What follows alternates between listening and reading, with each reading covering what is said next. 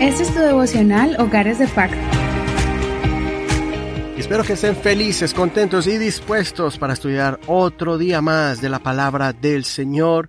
Ya hemos escuchado grandes testimonios, grandes expresiones de gratitud por esta serie especial, por este estudio de la palabra del Señor. Muchos están creciendo ya, no se ha, no se ha acabado el mes de, de este año y ya hay muchos que han visto el resultado en sus vidas.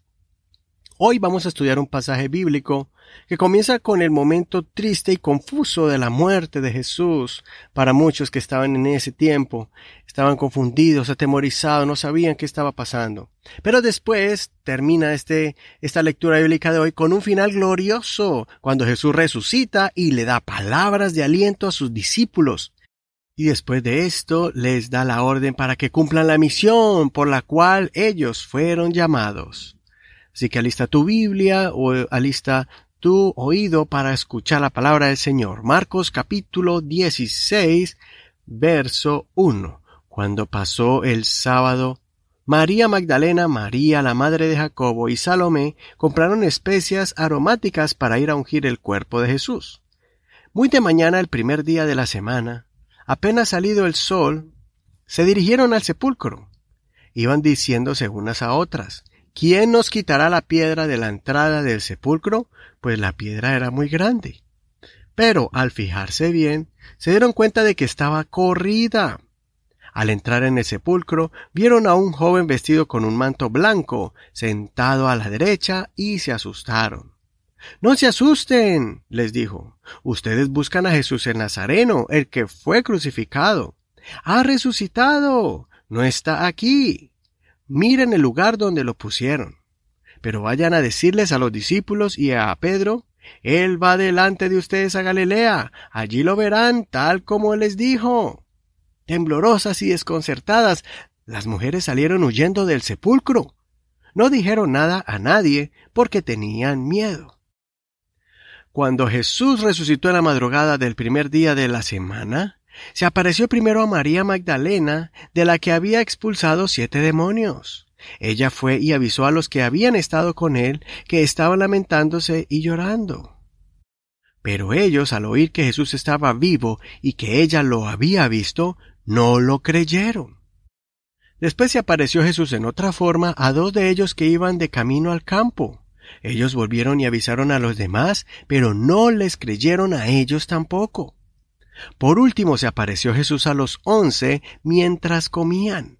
Los reprendió por su falta de fe y por su obstinación en no creerles a los que lo habían visto resucitado.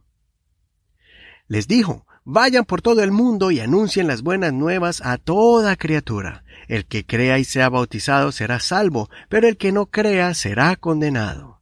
Estas señales acompañarán a los que crean. En mi nombre expulsarán demonios, hablarán en nuevas lenguas, tomarán en sus manos serpientes, y cuando beban algo venenoso, no les hará daño alguno. Pondrán las manos sobre los enfermos, y éstos recobrarán la salud.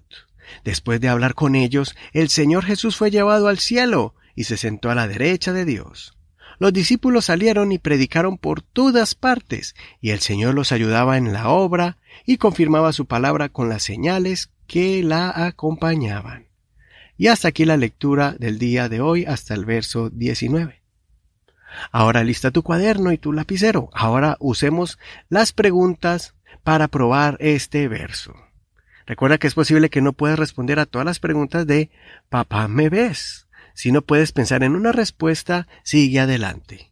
Ponle pausa a este audio, escribe tus respuestas y de ahí dale continuar, dale play para seguir con la siguiente parte. Ahora vamos a aplicar este pasaje a nuestra vida y vamos a escribir cómo aplicar este mensaje, esta escritura a nuestras propias vidas y qué vamos a hacer al respecto, qué vamos a hacer con esta enseñanza. Vamos a aplicar el concepto bíblico del día de hoy. Ponle pausa a este audio, escribe tu respuesta y continuaremos con la última parte. Bueno, vamos entonces a concluir este devocional con oración.